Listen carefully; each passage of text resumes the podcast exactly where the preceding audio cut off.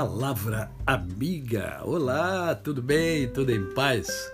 Hoje é segunda-feira, é mais um dia que Deus nos dá para vivermos em plenitude de vida, isto é, vivermos com amor, com fé e com gratidão no coração. E hoje eu quero ler para você é, um texto que encontra-se em Provérbios, capítulo de número 3, a partir do verso 5, que diz assim: Confia no Senhor de todo o teu coração e não te estribes do teu próprio entendimento. Reconhece-o em todos os teus caminhos e ele endireitará as tuas veredas. Não sejas sábio aos teus próprios olhos. Teme ao Senhor e aparta-te do mal. A palavra de Deus aqui nos convida a termos fé em Deus a gente confia em alguém que a gente tem fé. Então a palavra aqui está dizendo que nós devemos confiar no Senhor, confiar de todo o coração. E ao mesmo tempo está dizendo: olha, não te estribes no teu próprio entendimento.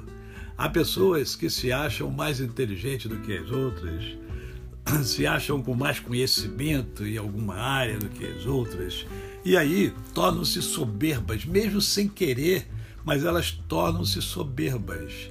As pessoas passam a, a vê-la como uma pessoa pedante, embora talvez nem sejam, mas é o que elas passam, porque é, ficam se estribando no seu próprio entendimento, no seu próprio conhecimento.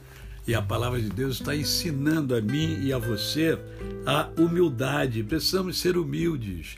Eu posso ser um expert em alguma área, mas eu não entendo nada de outras áreas. Né? E isso acontece com todo mundo. Ah, mas eu tenho um conhecimento, é, um conhecimento geral fantástico. Tá bom. Né? Mas se pegar alguma área aí que você não conhece, você não vai conhecer. Não vai conhecer. Né? Então, cuidado, cuidado para você não ficar pedante e não ficar arrogante.